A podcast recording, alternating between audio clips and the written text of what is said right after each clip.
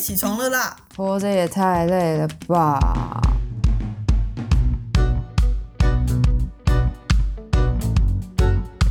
欢迎收听《小岛生存指南》。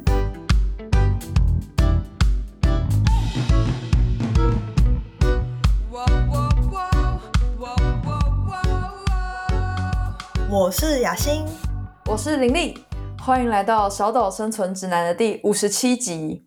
又到了我们每一季的心理学小学堂了。那我们这一次的心理学小学堂要为大家介绍什么心理学小知识呢？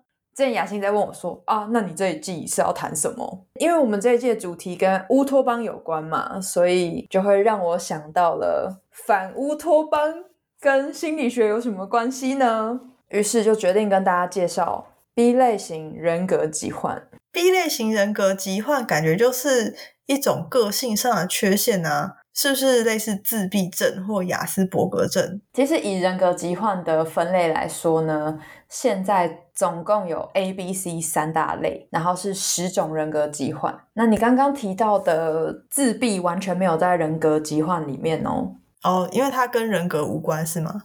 但是呢，为什么想要挑？B 类型的人格疾患来跟大家讨论，是因为 B 类的人格应该是最有趣的。我说的最有趣，是因为很多的电视电影啊，都会把这些人格疾患的状态运用到一个极致。那我们在进入 B 类型人格疾患之前，我们先解释一下 A、B、C 三大类型大概是长什么样子好了。A 类型的人格疾患比较在临床上被称为比较是奇怪的或是异常的人格状况，像是妄想型的人格疾患啊、孤僻型人格疾患跟思觉失调类型的人格疾患。光是从这个名词上面就可以感觉到他们是比较有一点精神状况的感觉。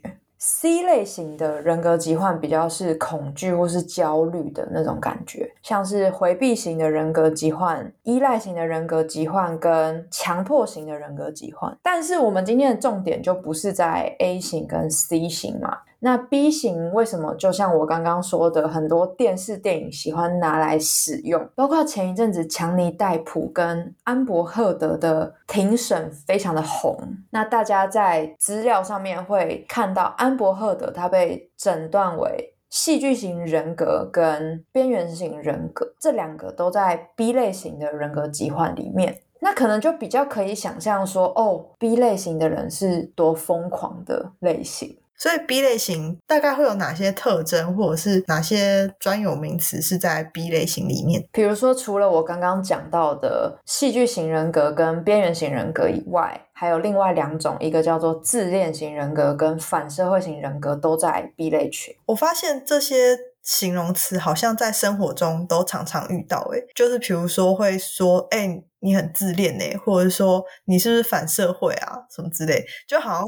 已经变成形容词了，可是应该就真正的人格疾患跟我们。日常的相处应该差蛮多，对不对？当然说被诊断为你有人格疾患，已经是那个光谱上面非常非常偏的一边了。我们可以把人格看成一个光谱嘛，就是我们每个人都多多少少会有一些，比如说疑神疑鬼啊，或者是有些自恋啊，或者是有有的时候比较自我中心啊这些。但是他有没有达到一个水准说？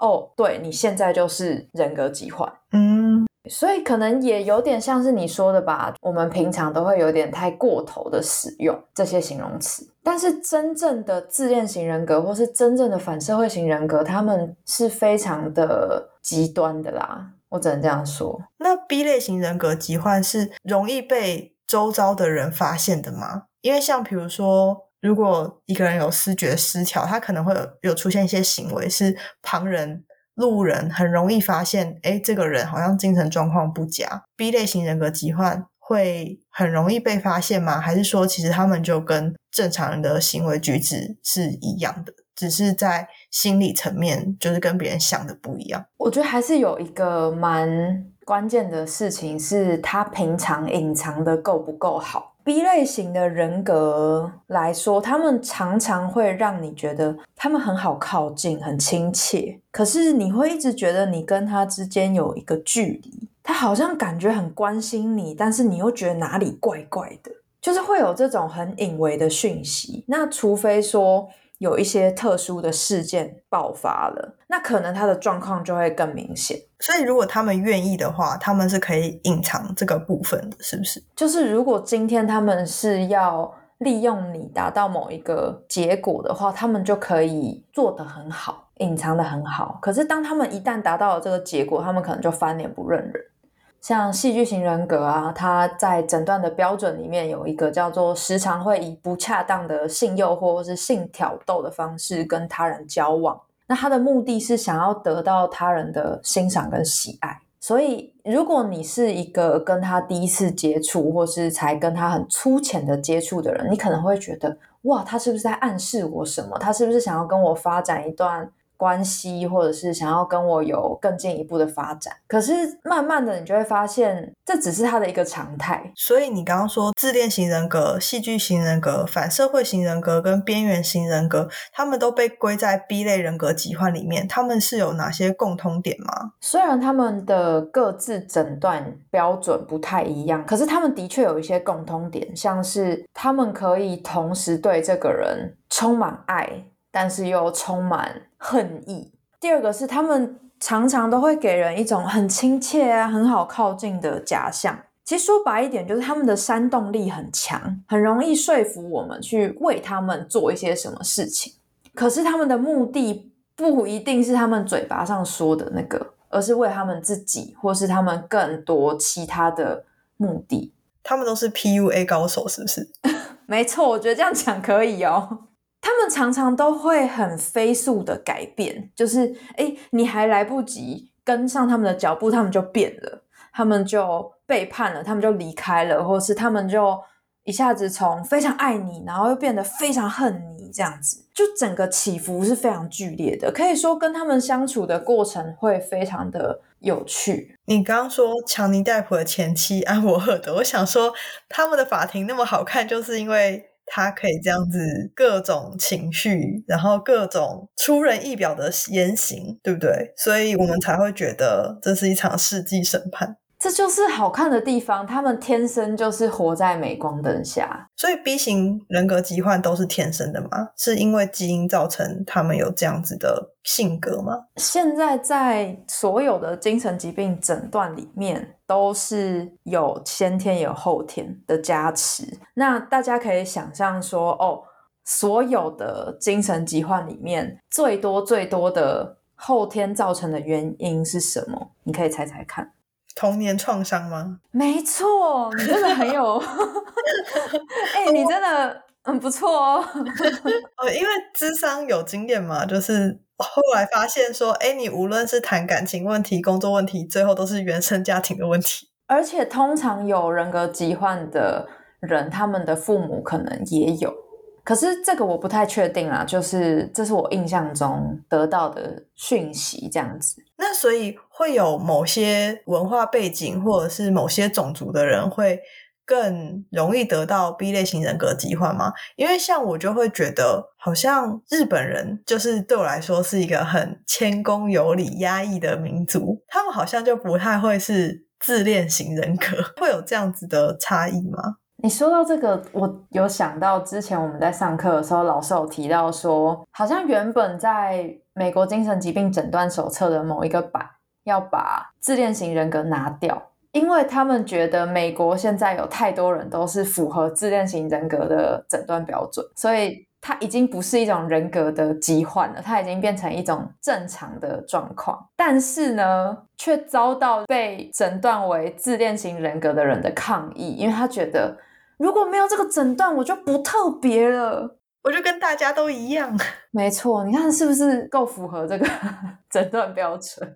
了解，OK。所以他们是会得拿到一个量表，然后根据量表上你如何回答问题来决定你是不是这类型的人格疾患吗？如果更全面的横检的话，应该是除了量表上面的一些题目的回应，还包括治疗师或是心理师在跟这个人晤谈的时候，这个人带出来的一些讯息，或是他讲话的一些方式跟内容。举例来说好了，以边缘型人格疾患。他们常常会深陷在我会被抛弃的恐惧里面，然后对于自我价值的状态是非常不稳定的，所以他们很常会出现拿自杀来威胁跟他们在这段关系里面的人说：“如果你离开，我就死给你看。”那他们是真的会。做出自我伤害的行为，他们不一定会真的去死，但是他们会表现出这种很极端的在关系里的那种拉扯。你刚刚说自恋型人格，他是希望自己与众不同吗？他不是希望自己与众不同，他是觉得自己根本与众不同。OK，好。然后戏剧型人格是他觉得。Spotlight 都在他身上，就是他走到哪里都是众人的焦点，这样子。就他会透过各种方式让自己是被关注的，无论是挑逗的，或者是身体外观的打扮，或是说话的风格很夸张啊。那反社会型人格呢？因为好像常常会听到，但是到底是什么样子啊？反社会型人格疾患，他对于法律或是规则是完全不放在眼里的，然后他们会透过一些不断的说谎啊，或是诈骗啊，来压榨别人。刚刚说的 PUA 高手，如果说 PUA 符合他要的目的的话，他会 PUA 别人，就基本上别人对他来说就是一个物品，一个达到目标的物品而已。哦，所以你刚刚说。在影剧上，常常会拿 B 类型人格疾患，就是来做文章，把反派角色塑造成有这样子的特质，然后让大家觉得你心里的所思所想，原来跟常人这么的不同。可是你觉得，就是在实物上，或者是在他们的生活中，就是他们真的会跟大家有这么大的不一样吗？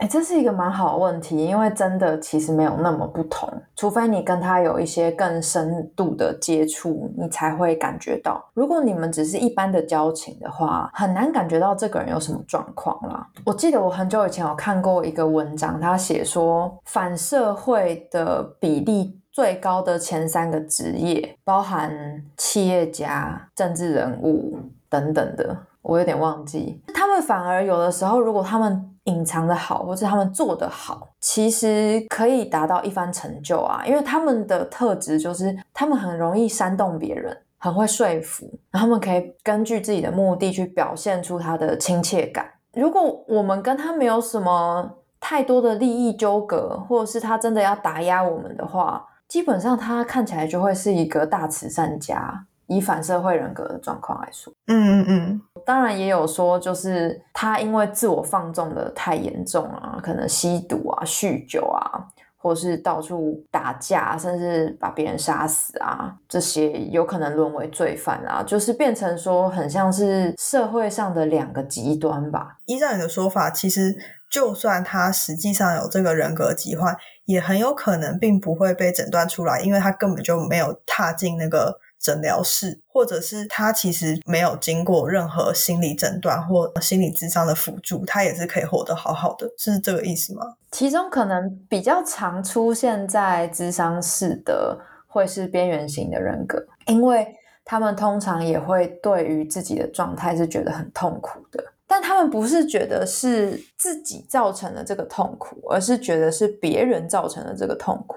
哦。他们比较有可能把自己视为弱势，然后进而去寻求帮助，是吗？因为边缘型人格的话，他们会出现一些自我伤害的行为嘛，可能是为了要留住这个关系，避免自己被抛弃，所以他们可能就会出现在急诊室。如果说他们在关系里面持续的感觉到痛苦的话，他们也比较有可能会过来自伤，而且他没有办法经由药物控制，对不对？如果说要使用药物的话，基本上还是会开一些，比如说安定啊，或者是抗焦虑啊，或者是让他们的情绪不要那么冲动啊，这些药物。所以比较不是对于他们人格疾患的治疗，比较是对于他们表现出来的一些行为或者是一些展现出来的特性。就算他们病视感很低好了，如果今天他真的已经出现在你的物谈室了，还是以智商的方式会比较能够帮助到他们，对吧？这个我就真的不太确定，我觉得可能要同时并进。智商是帮助他们对自己可以更有觉察力，可是因为对于像是这种病视感比较低的。人格疾患的话，时间上就会比较长，然后会用一些特定的治疗方式去跟他们工作，可能是在临床上面已经证实有效的方法。所以基本上，一般的社区智商所会接到这种 case 吗？还是说，像人格疾患的类型，还是会在医院比较常见到？我觉得最多人格疾患的地方应该是监狱。那如果说，来到智商所智商的，我们通常会觉得他有这样的倾向，可是可能没有到被诊断成是人格违常或者人格疾患。就是当他开始跟心理师有一些操弄，那个关系上面的操控啊，或是一些隐微的威胁。举例来说，像是可能第一次跟你误谈的时候，就跟你说：“我不相信你们会治好我，或者是我不相信智商有什么用。”但他还是一直来，他会用这种。让人听了觉得不太舒服的方式互动，那这个时候我们就会有一个警报器，可能就会小小声的开始“嗡一嗡一”的转。如果他的这个状况是很频繁出现，附加一些其他的个人生活上面的一些困扰，像是常常冲动出现一些不计后果的行为，导致自己可能陷入一些麻烦等等的，那这些同整起来，我们就会说，嗯，他可能有某一种人格的倾向。我觉得。要确诊 B 类型人格疾患，好像门槛有点高。我们先讲，就是类似这样子的人格倾向好了。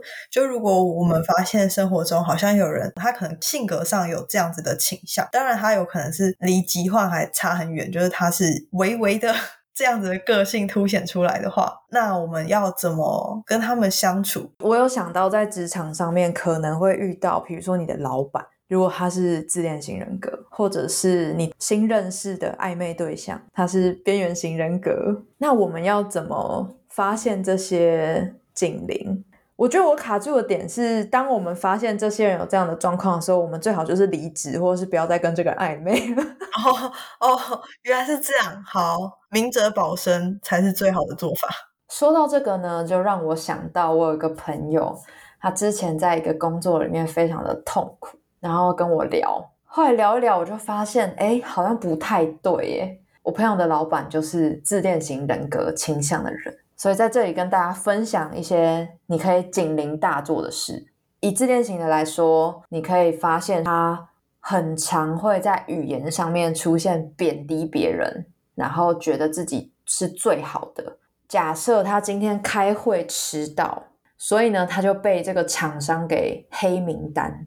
但是呢，他在你面前讲的是，就是连迟到这种小事都要跟我计较吗？我这么棒的人，他们居然不跟我合作，或者是说，你发现他们的眼里就是只有自己的名利、美貌，然后常常都觉得别人在暗恋自己，别人对自己有意思，或者是他们会在一些场合表现出他们想要有一些特权。像我那个朋友的老板，他都会觉得他都已经在业界小有名声了，难道我不能去参加一些他们比较是私人的一些聚会吗？他们凭什么不邀请我？就大概会有这些，然后会需要你一直过度的赞美他啊，或是要顺从他，如果不顺从他，他就会把你骂的狗都不如之类的。那我想问一下，如果今天我没有办法逃走，就比如说我是一个公务员。然后我在户政事务所的执勤柜台，然后就有一个民众来，然后他很显然就是 B 类型人格疾患的人格，我不能赶他走嘛，我我只能服务他，又是公务员，但是他他一直对我大放厥词，就是我应该是不理他吗？就是我应该是冷处理，还是说我要大力的认同他，这样子他才会离开这个柜台？我觉得第一个是，当然还是要守住自己的界限啦，就是你可以为他放宽到什么程度，你要是知道的。那为了避免麻烦的话，当然是可以稍微顺着他的毛摸一下。如果你们真的会长期的接触，比如说他一天到晚来柜台办一些事情，好难 想象到底什么柜台，然后一天到晚来哦。我是比较建议说，比如说你身边有没有同事，或是你的上司，是不是可以讨论的人？因为他们的确在维护自己的权益的时候，会出现一些很偏颇的行为。那这个时候就。需要有一个比较公正不阿的上司，可能来帮你挡一下了。所以意思就是说，打不过就逃，如果无法应付的话，就只能叫警察了。而且要注意哦，自恋型人格很喜欢告别人哦。OK，有的时候真的是不知道怎么惹祸上身的，明明自己就是行的正坐的端，但是还是被搞之类的。我觉得听起来好像。真的很难跟他们相处，然后他们又很难被确诊，所以他们就会是社会上一群不受欢迎的人呢。我觉得最可怕的地方就是他们不一定不受欢迎啊，你跟他们的距离只要不不那么靠近，他们就有一个很美好的滤镜在那边。比如说，我们可能永远都不知道我们的总统他们真实的样子是怎样，但对我们来说，可能就觉得嗯，他的决策做得好，然后他有确实的在。兑现他的诺言，那就好了。可是对于他的随从，或是对于很靠近他的人来说，就不是这样。好，那节目的最后，想要请林立给 B 类型人格倾向的人一个生存指南。虽然他们可能不太需要啦，不过如果他们可以在社会中隐藏的更好的话，他们应该可以活得更好。加油，好吗？欢迎追踪小岛生存指南的 IG，你可以搜寻 Island Life 底线 Official 就会找到我们了。也欢迎追踪雅欣还有林丽的 IG 哦，我们会将资讯放在说明栏，有任何建议都欢迎留言或私讯我们。那小岛生存指南，我们下期见喽，拜拜。